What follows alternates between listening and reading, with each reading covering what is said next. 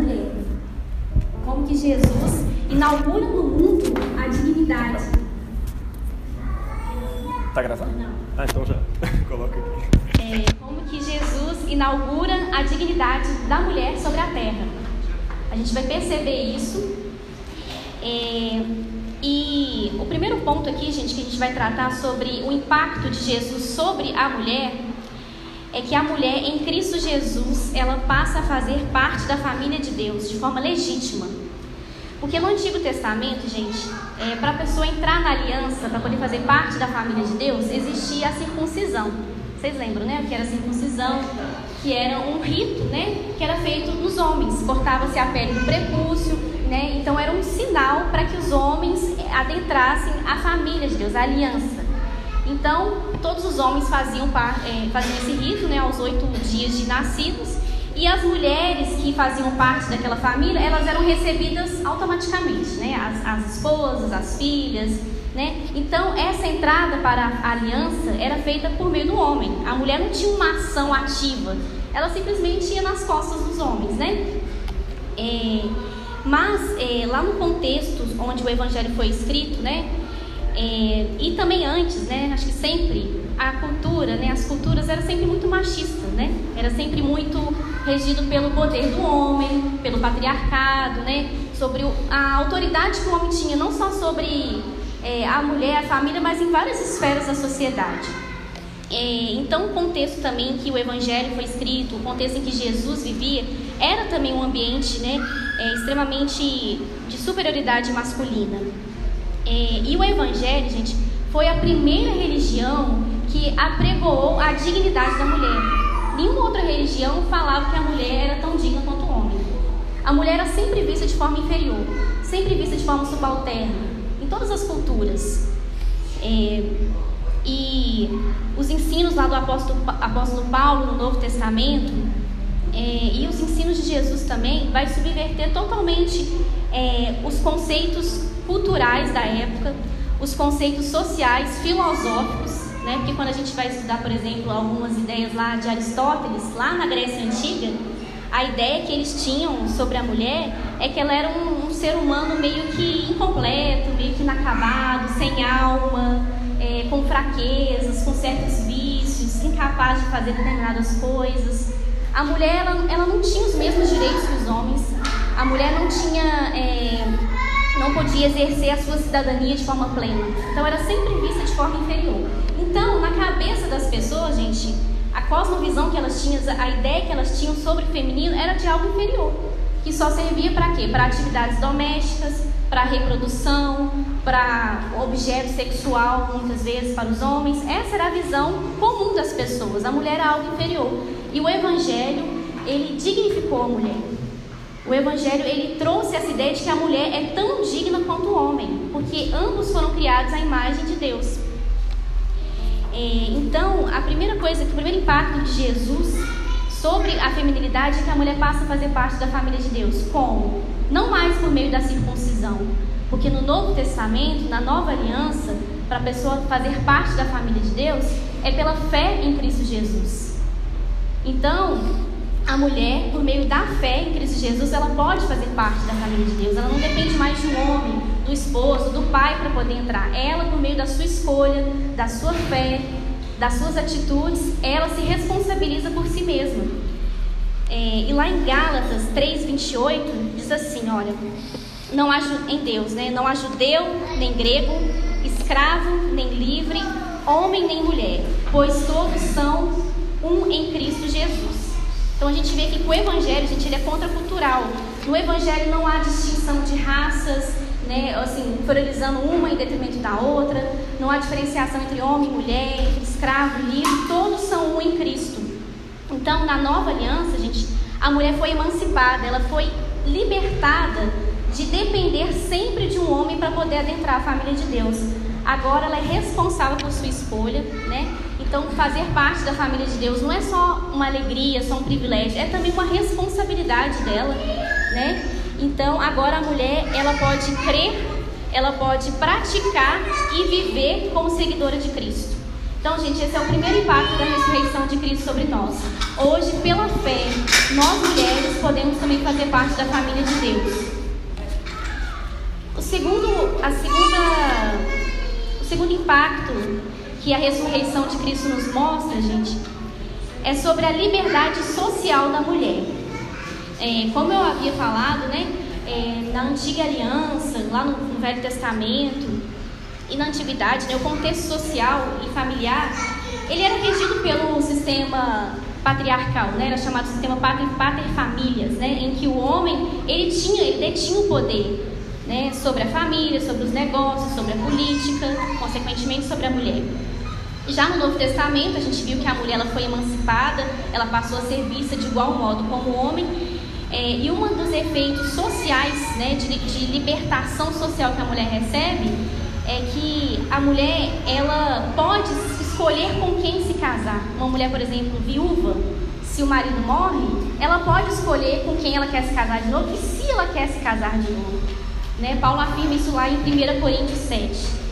E uma afirmação dessa, gente, eu acredito que naquela época ele falou uma coisa dessa, eu imagino que assim, ele estava rompendo com muitas, com o tradicionalismo, com o patriarcado, com uma série de coisas.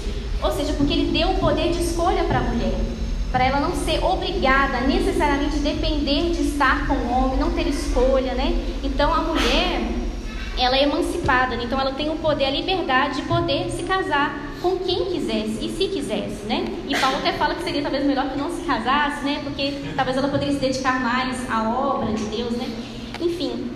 Então, gente, é, nesse primeiro ponto aqui a gente vê que a mulher, né? Deus nos mostra que ela não depende mais exclusivamente de um homem para ela ter voz, para ela ter legitimidade, para ela ter direitos.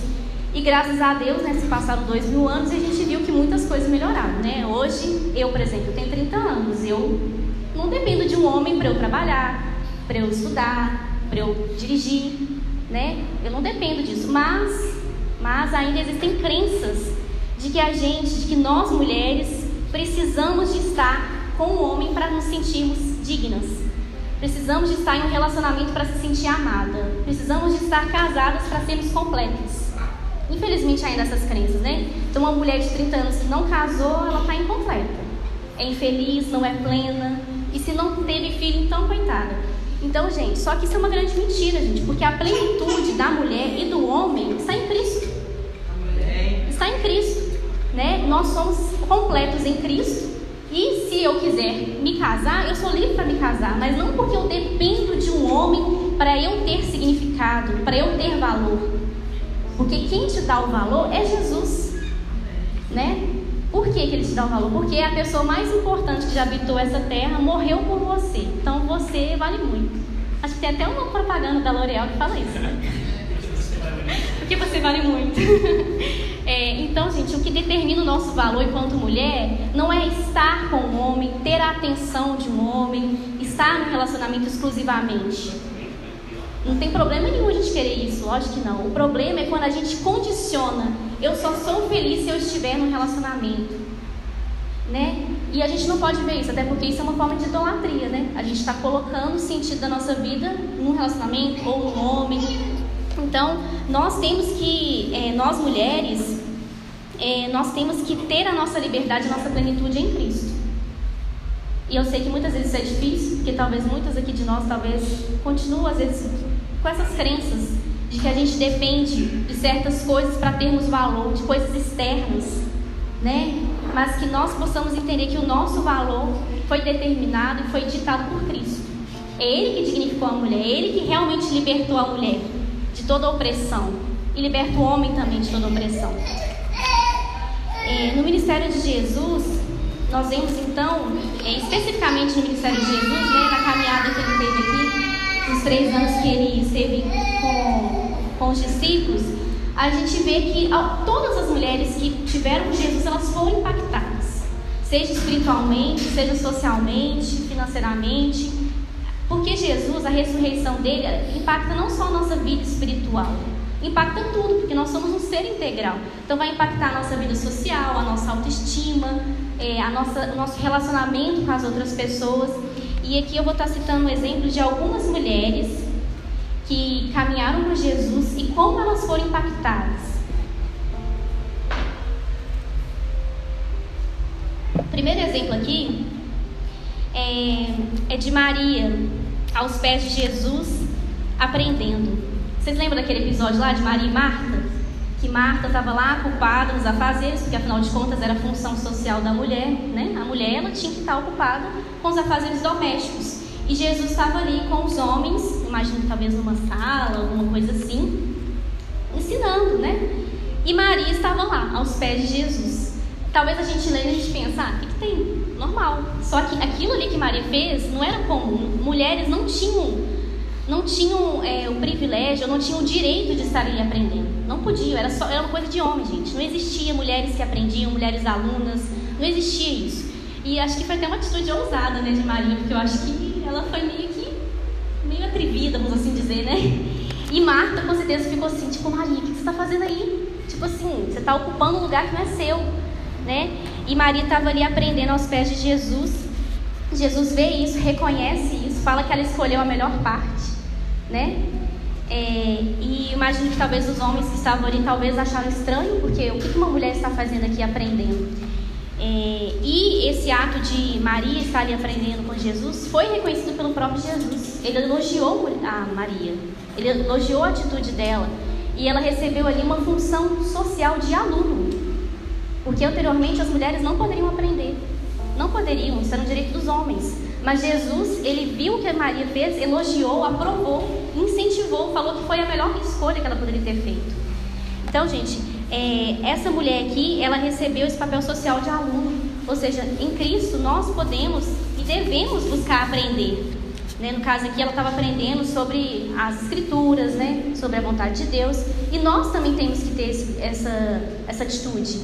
Aprender sobre teologia, isso não é coisa só de homem. Muitas vezes parece que é, né? mas não é.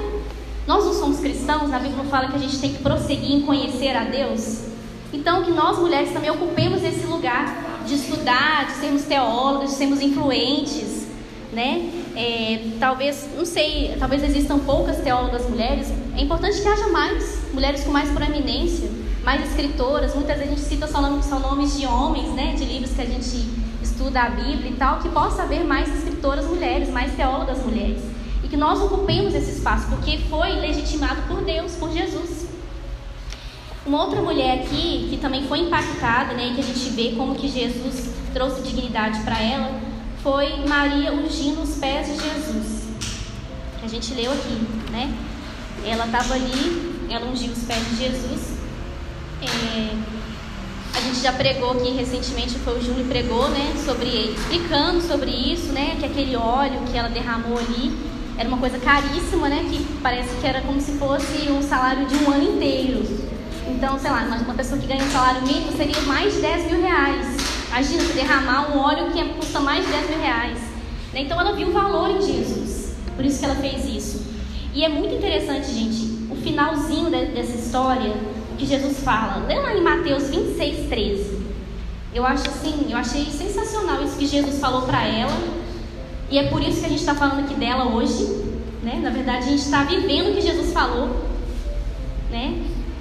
Alguém, por favor, leia Mateus 26, 13. Em verdade vos digo, onde quer que estiver o Evangelho for pregado em todo mundo, também será referido o que ela fez, para a sua memória. Aí, ó, onde quer que o Evangelho for falado, for pregado, essa mulher será lembrada. E hoje nós estamos aqui lembrando dela. Então, não foi pouca coisa, não, gente. Ela marcou a história, essa mulher. É, e ali, gente, essa mulher, ela recebeu, né, Jesus falou que ela estava ungindo, ela recebeu uma autoridade sacerdotal, né, porque a unção era algo feito somente por sacerdotes. E ali a mulher recebeu essa autoridade. E nós somos sacerdócio real, né? Nós, homens e mulheres, somos sacerdotes. E ali essa mulher recebeu esse privilégio, essa autoridade. É, uma outra mulher que também é, foi impactada pela ação de Jesus foi aquela mulher que foi pega em adultério. Alguns dizem que foi Maria Madalena, mas parece que não existe um consenso se realmente foi, mas não importa. É, essa mulher ela foi pega em adultério e ela ia ser apedrejada. Né? Mas Jesus ali, confrontando a hipocrisia daquele tempo, ele oferece o perdão e a misericórdia. Né? Jesus, ao invés de seguir é, a lei duramente, ele oferece a misericórdia. Então aquela mulher ela recebeu o perdão de Deus, a misericórdia de Deus, né? E ele falou para ela não pecar mais, mas ele ofereceu o perdão. Então é, aquela mulher foi acolhida. E muitas vezes, hoje em dia, mulheres talvez estão em situações às vezes vergonhosas, de vexame. Muitas vezes nós somos os primeiros a apedrejar, a, a condenar, é nem julgar. A gente já condena a pessoa, a gente nem sabe a situação. Às vezes nós mulheres mesmos fazemos isso, né? não é uma coisa que só os homens fazem, às vezes nós mulheres fazemos isso. A gente já condena, já acusa, já apedreja. Só que nós também somos falhos e Jesus, ele acolheu. Jesus ele reconheceu a falha dela, lógico, mas ele não a descartou, ele a perdoou, porque ele queria caminhar com aquela mulher. Então, que nós também imitemos esse, essa atitude de Jesus, de levar o perdão e o acolhimento para as pessoas que estão, às vezes, com a vida errada mesmo, com atitudes erradas, mas que elas precisam do perdão, assim como nós também precisamos, assim como nós também recebemos. Então, essa mulher, ela recebeu o perdão e a misericórdia, algo que naquela época, isso não era comum, não existia isso, ela ia, ela ia ser morta, gente. E Jesus, ele libertou ela, livrou ela da morte e do pecado também, porque ele a perdoou. É, outras mulheres que foram também impactadas é, no ministério de Jesus foram mulheres que foram curadas por ele e que começaram a segui-lo e passaram a ofertar e investir no ministério de Jesus. Né? Nos evangelhos a gente vê que tem uma série de mulheres que sustentavam o ministério, né? Então eu imagino que era com, com doações, com alimentos, com aquilo que elas podiam fazer, com a renda delas.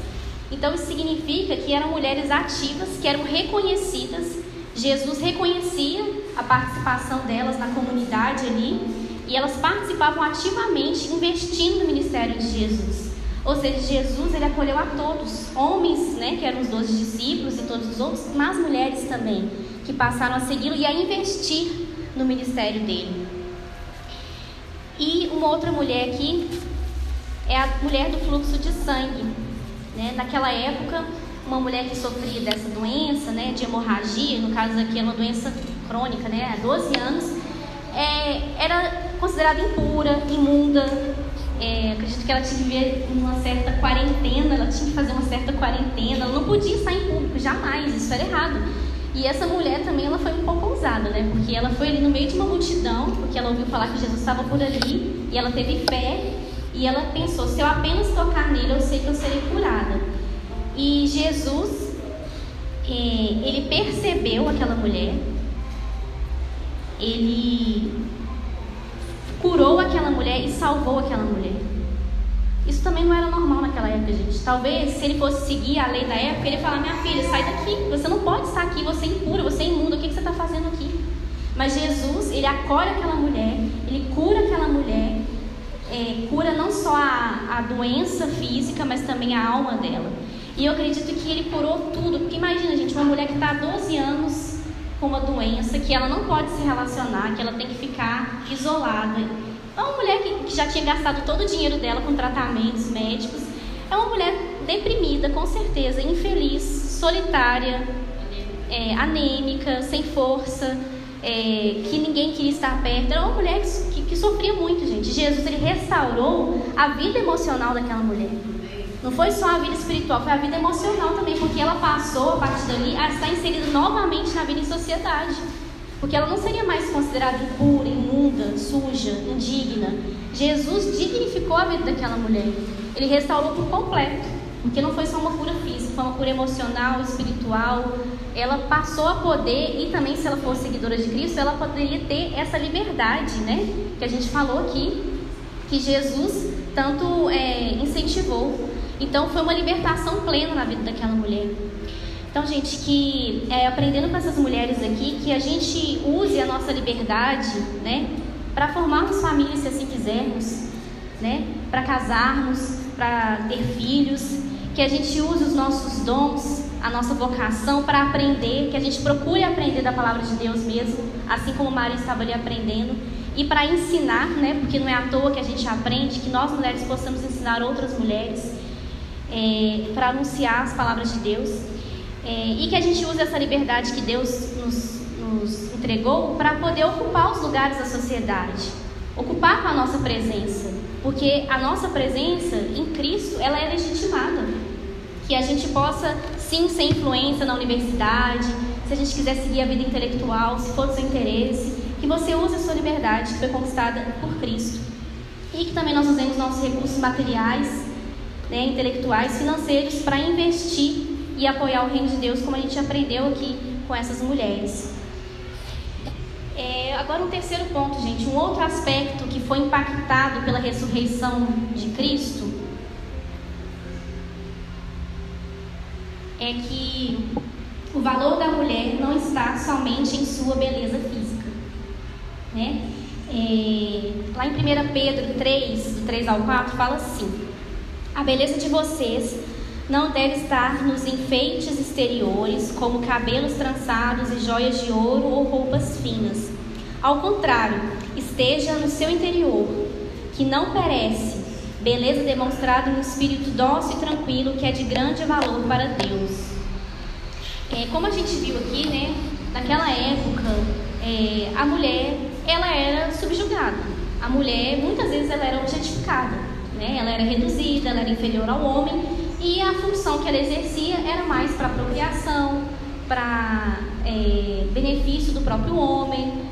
É, com certeza o seu corpo era muito objetificado, porque a mulher não tinha importância, a mulher era um ser inferior. Então, é, com relação a essa questão da beleza, né, muitas vezes a mulher ela era unicamente um ser que deveria estar sempre linda, perfeita para o homem. É, e aqui é, Pedro está né, tá falando sobre a importância da gente cultivar uma beleza interior. Obviamente que ele não está recriminando o uso, né, a vaidade, é, procedimentos estéticos que hoje existem muito mais do que naquela época, né, com certeza. Obviamente que não é isso, mas ele está falando que existe algo maior que a gente deve estimar, uma beleza que vai para além da beleza externa. É, e assim, não sei se vocês já repararam, mulheres, mas quando a gente vai pensar, por exemplo, em autoestima feminina, sempre está associada ao corpo. Isso sempre me incomodou. Ah, como está a sua autoestima? Ah, não sei, eu queria emagrecer, eu queria engordar, eu não gostei disso aqui. Aí eu fico pensando, gente, mas será que a autoestima tem a ver só com o corpo? Será que eu sou apenas um corpo? Nós não somos apenas um corpo. Existem outras coisas. O ser humano é um ser complexo, é formado por um corpo, por uma personalidade, por uma alma, por uma mente, por uma história, uma série de coisas. Então, muitas vezes a gente pensa que a mulher ela só vai ter autoestima se ela cuidar do corpo. Aí pronto, ela está feliz. Com certeza tem uma série de mulheres lindas, consideradas lindas e que não estão felizes. Por quê, gente? Existe algo mais para que a gente possa estimar. E aqui Paulo, é, Pedro está falando que a gente deve cultivar uma beleza interior. Obviamente que podemos sim cultivar a beleza exterior, isso é maravilhoso, porque é uma parte constituinte do ser humano também. Mas existe algo interior que deve ser cultivado, porque nós somos seres humanos, nós não somos meros objetos que tem que sempre estar lindos, perfeitos, impecáveis. Então, é, nós temos que muitas vezes questionar essa questão da autoestima que se restringe somente a um corpo belo. Existem outras coisas interiores que tanto mulheres quanto homens, mas no caso eu estou falando de mulheres, que a gente deve estimar. Lá em Provérbios 31, 30 fala assim: ó, a beleza é enganosa e a formosura é passageira, mas a mulher que teme ao Senhor será elogiada. Então, assim, que a gente não fique buscando somente elogios com relação à nossa beleza. Não que a gente vai achar ruim se, se, se elogiar a nossa beleza, mas, assim, é, a beleza uma hora vai passar, gente. Os padrões de beleza passam, mudam, aí você não se encaixa nele mas existe uma beleza interior que deve ser cultivada, porque é essa que permanece.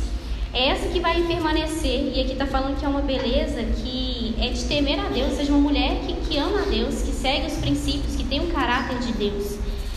É, e uma coisa assim que eu acho que é muito relevante nos dias de hoje, gente, é que essa questão da beleza da mulher ser reduzida somente a um corpo, muitas vezes é vendido como ideia de empoderamento, né? Ah, use o seu corpo da forma que você quiser, você é livre. Sim, nós somos livres. Né? E aí existe uma, uma na cultura pop, por exemplo, saiu recentemente um documentário, acho que foi na Folha de São Paulo. Folha de São Paulo? Foi isso? O documentário sobre a cultura pop e a nudez feminina. Isso, acho que foi no estado de Minas. Isso, estado de Minas. Não sei se vocês viram um documentário muito interessante sobre isso, sobre como que é, a cultura pop tem utilizado o corpo feminino como uma questão de objetificação muitas vezes, uma nudez excessiva. E isso nos é vendido como uma ideia de empoderamento, né? A mulher empoderada é a mulher que usa o seu corpo para fazer o que quiser. Tá, tudo bem. Só que assim, infelizmente, parece que é um poder, mas acaba caindo numa objetificação do corpo da mulher né? Porque uma nudez excessiva, usar o corpo dessa forma, infelizmente é o que vai acontecer é isso, né? A gente acha que isso nos dá poder, mas no final das contas dá poder para os homens continuarem objetificando o corpo da mulher. Então, é, a gente tem que reforçar uma ideia de empoderamento, não que a cultura pop nos deu. O empoderamento da mulher, da feminilidade, é dado por Cristo para dignificar essa mulher, que não é mais um objeto, é um ser humano completo, integral, não é reduzido só a um corpo que tem que dar prazer sexual, né? Então que assim, que a gente possa fazer esse tipo de reflexão, porque muitas vezes a gente pensa que ser empoderada é usar o corpo dessa forma, é, mas que isso muitas vezes vai estar só nos reduzindo a somente uma coisa, um corpo. Mas nós somos uma alma, nós temos uma mente, uma intelectualidade, uma personalidade e que a gente possa buscar então estimar essas outras coisas, né? Autoestima é se autoestimar, ou seja, estimar coisas dentro de si, né? Ou em si. Então que a gente possa estimar não só o nosso corpo, mas a nossa intelectualidade, as nossas, a nossa personalidade, o nosso caráter, né? Coisas que realmente permanecem. Que a gente busque essas virtudes é, e que a gente possa realmente viver esse empoderamento que é dado por Deus, que dignifica a mulher e não que a reduz. É, e tem até uma frase que fala assim que a beleza externa atrai, mas é a beleza interna que cativa, né? Então que assim que a gente possa buscar isso, essa beleza interna, sabe, para a gente ser uma mulher completa e não achar que ah eu tenho só que ser bonita, isso que importa. Gente, a beleza passa, a beleza externa passa, mas a beleza interior que o homem também tem que cultivar, né? Que a gente falou na semana passada, esse caráter, né? Nós mulheres também é, que a gente possa buscar isso. E aqui um quarto ponto, gente, já quase finalizando. É, Deus usou a mulher para gerar e trazer ao mundo a nossa esperança. A esperança que chegou ao mundo veio através de uma mulher. De uma mulher veio o nascimento de Jesus. A gente leu aqui lá em Lucas, né? Quando o anjo fala para Maria que ela ia conceber, que ela ia dar luz ao Filho de Deus. Maria, mãe de Jesus, ela recebeu a maior missão que alguém poderia receber. Né? A gente pode até falar que talvez seja a mulher mais importante, né? A mulher mais importante, porque ela gerou o, o Filho de Deus. Né? Olha que privilégio, gente. Deus, Deus é muito lindo, né? Porque a gente pensa muitas vezes, muita gente fala, ah, a Bíblia é machista. Gente, Deus usou uma mulher para trazer o homem, para trazer Deus ao mundo. Né? Olha que função, gente, olha que privilégio. Uma mulher, é uma coisa que só uma mulher poderia fazer, porque só uma mulher pode dar luz a filhos, né? E Deus usou Maria aqui, que foi um exemplo para nós mulheres de duas coisas. Maria foi um exemplo de submissão a Deus, porque ela aceitou a missão, porque ela poderia não ter aceitado, porque, gente, eu acho que Maria deve que tinha, sei lá, uns 17 anos naquela época. Ela era noiva de José, né? E aí vai ficar grávida. A gente imagina que situação. Como é que ela vai explicar isso, né? Mas ela aceitou a missão porque ela sabia que era uma missão dada por Deus. Então ela se submeteu à vontade de Deus, mas ao mesmo tempo que ela foi submissa, ela foi corajosa. Então essa submissão que a mulher tem que ter não é uma submissão boba, capacho. Pelo contrário, é uma submissão que se coloca, que se propõe à missão. É uma submissão corajosa, né? Ela submeteu à vontade de Deus e ela foi corajosa, porque ela saberia de uma série de, obstáculos que ela teria que enfrentar, né? É, e do privilégio, da responsabilidade de criar o Filho de Deus. Né? Então, gente, aqui é, refletindo sobre essa questão da feminilidade, talvez o ápice da feminilidade a gente possa falar que é a maternidade, né? Porque é algo que somente a mulher pode fazer. Né? É um privilégio dado somente às mulheres. É, a, a maternidade, poder gerar novos filhos. E aqui Maria, por meio da sua maternidade, ela gerou Jesus, criou Jesus. Né? Ela colheu, ela nutriu. É, e que nós mulheres, né, as mulheres que são mães, hoje é dia das mães, né, é, a maternidade, eu acho que fala muito sobre, reflete muito o caráter de Deus, né, que é o caráter de ser um Deus acolhedor, um Deus que dá a vida, um Deus que nos nutre. E na mulher, Deus resolveu colocar isso na mulher. Esse caráter que está nele, ele jogou nas mulheres. Né? Então, assim, que as mães, né, que nós continuamos, que vocês continuem né, sendo mães que gerem vida. Né? E vocês que talvez não são mães ainda, nós que não somos mães ainda, se um dia viemos a ser, não sei se vamos ser, mas que a gente possa exercer essa maternidade também, dando vida, nutrindo e principalmente levando esperança. Porque Jesus aqui, é, filho de Maria, ele era a esperança para o mundo. E a maternidade é isso, é trazer uma nova vida, né? Quando uma criança nasce, ficam muito felizes, né? Aquela coisa toda que enche a família de alegria e tal, porque a esperança é uma nova vida. Então a maternidade é isso. É, e que a gente possa, é, talvez, talvez você não vai ser mãe e tal, mas que você exerça essa, essa maternidade na sua vida. Você leve vida no seu dia a dia aí, mulher. Leve vida no seu trabalho, leve esperança, leve contentamento. É, e que nós também, muitas vezes, vocês já perceberam isso, que existe uma ideia de que hoje em dia a maternidade é, não é uma coisa que a gente quer muito, né? Porque é uma coisa muito dolorosa, eu imagino, né? É muito sacrifício e talvez dentro de nós mulheres talvez exista uma resistência, ah, não quero ser mãe e tal, mas que a gente possa ver que a maternidade é um privilégio dado por Deus, é uma coisa muito bonita. Mesmo que talvez você não vá ser mãe, mas a maternidade, gente, é algo que reflete um, um traço do caráter de Deus, né? Então, que a gente não possa muitas vezes achar que a maternidade é um castigo, é uma coisa horrível, uma coisa penosa. Bom, porque foi através da maternidade que você veio ao mundo também, né? Então, assim, até uma coisa meio contraditória, né? Mas que a gente possa ver beleza nisso. Porque, gente, é uma beleza do sacrifício. Porque que é uma coisa mais sacrificial do que ser mãe, né? Assim, né? Imagina, né? E é um, é um tipo de dedicação que não é só para gerar o filho dos nove meses, né? É uma, é uma vida inteira de, de, de se importar com o filho, de se dedicar. Então, gente, a maternidade reflete o caráter de Deus, que se importa, que cuida de nós. E aqui a outra mulher, né, igual eu falei, de uma mulher veio o nascimento de Jesus e de uma mulher veio a notícia da ressurreição de Jesus. Gente, olha como que Deus escolheu, eles estão escolhendo muito bem, a mulher digna aos olhos de Deus. Ele escolheu uma mulher para trazer Jesus ao mundo, que é a esperança e a redenção para as nossas vidas. E ele escolheu uma mulher para dar a notícia de que sim, foi consumado, hoje nós temos esperança, ressuscitou Jesus. Maria Madalena ali, ela foi lá no túmulo, triste, porque Jesus tinha morrido. É, e depois Jesus aparece para ela. Ela vê ele ressurreto. Né? Ela, ela, imagina que ela deve ter ficado extasiada, né? E assim, e ela que foi incumbida da responsabilidade de anunciar essa mensagem para os discípulos.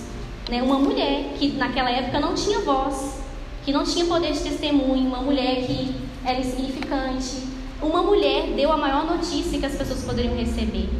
Né? E a gente costuma falar né, que a Páscoa é o momento mais importante do nosso calendário, que é a ressurreição. Esse momento, essa notícia foi anunciada por uma mulher.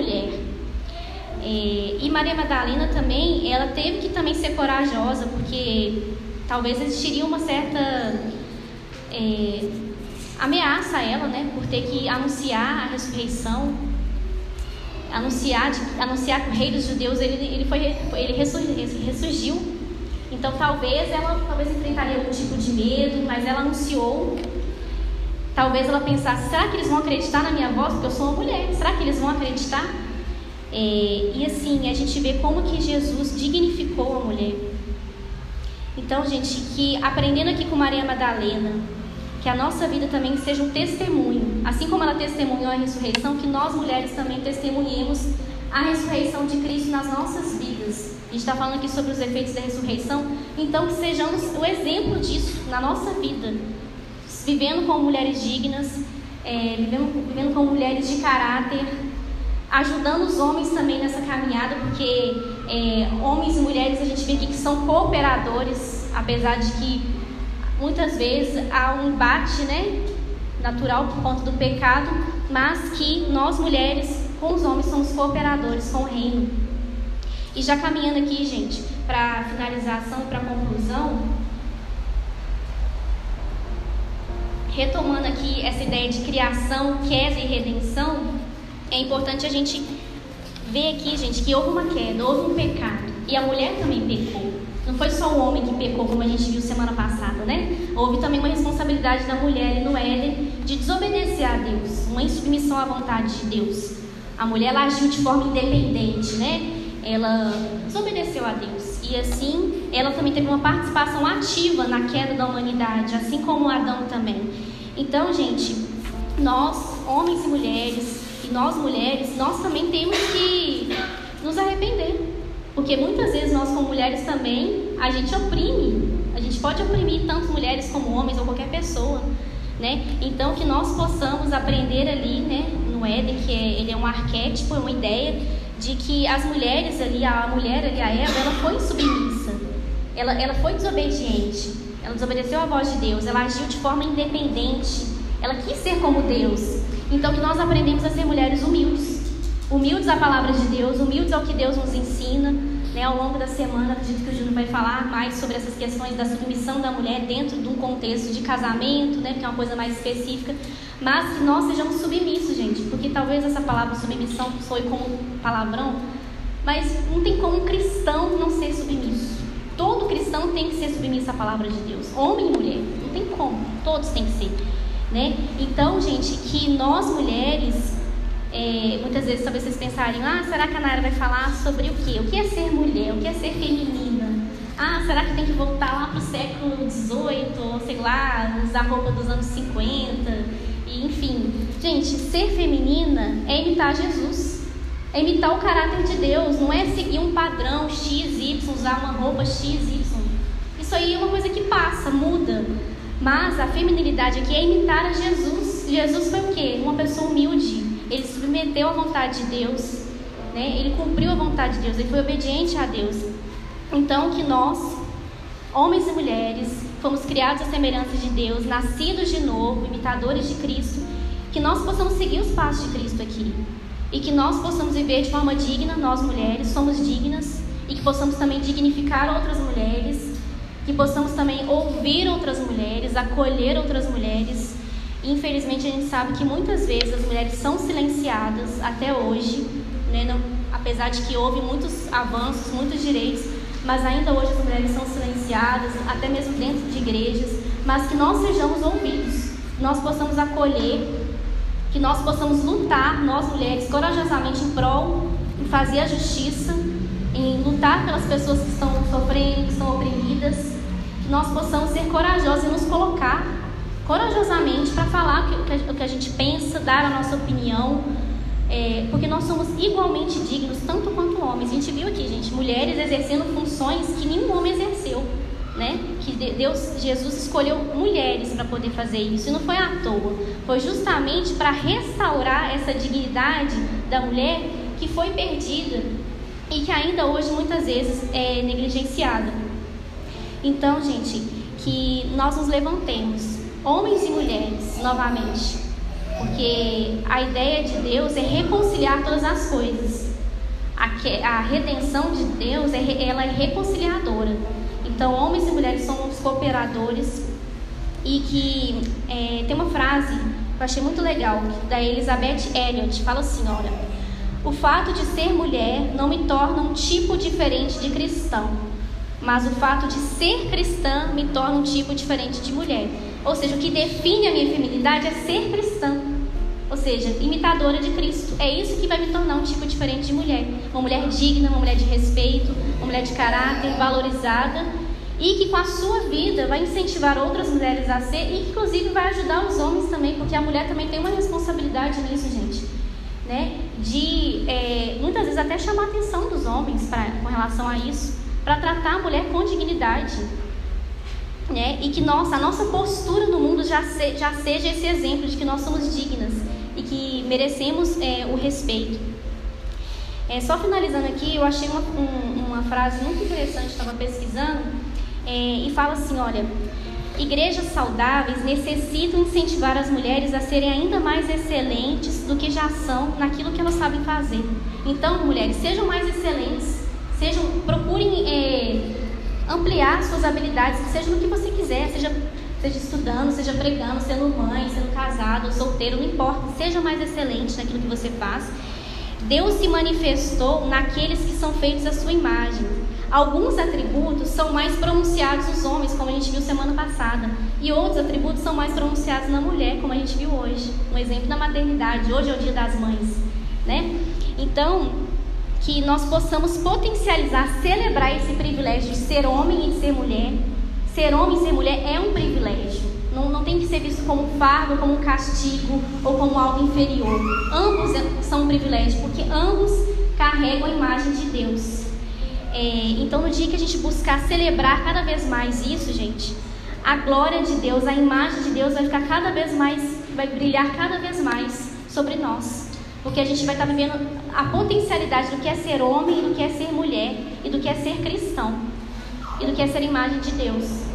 Então, que nós possamos juntos, homens e mulheres, celebrar isso, a masculinidade, a feminilidade, de forma humilde, tanto o homem quanto a mulher, porque ambos precisam ser humildes, ambos precisam ser submissos, ambos precisam ser corajosos para poder lutar contra uma série de sistemas que a gente vive no mundo aí, né, que oprime a mulher ou que fala que o homem tem que ser determinada coisa e que nós possamos ser obedientes a Deus. Que Deus nos ajude, porque eu sei que são muitos desafios, né? Eu falei de uma série de coisas aqui que, que são desafiadoras para nós mulheres também. Porque nós precisamos realmente de ser libertas de uma série de coisas, de crenças. Assim como os homens também têm que ser libertos de uma série de crenças. E quem liberta o homem e a mulher é Jesus. Amém? Thank you.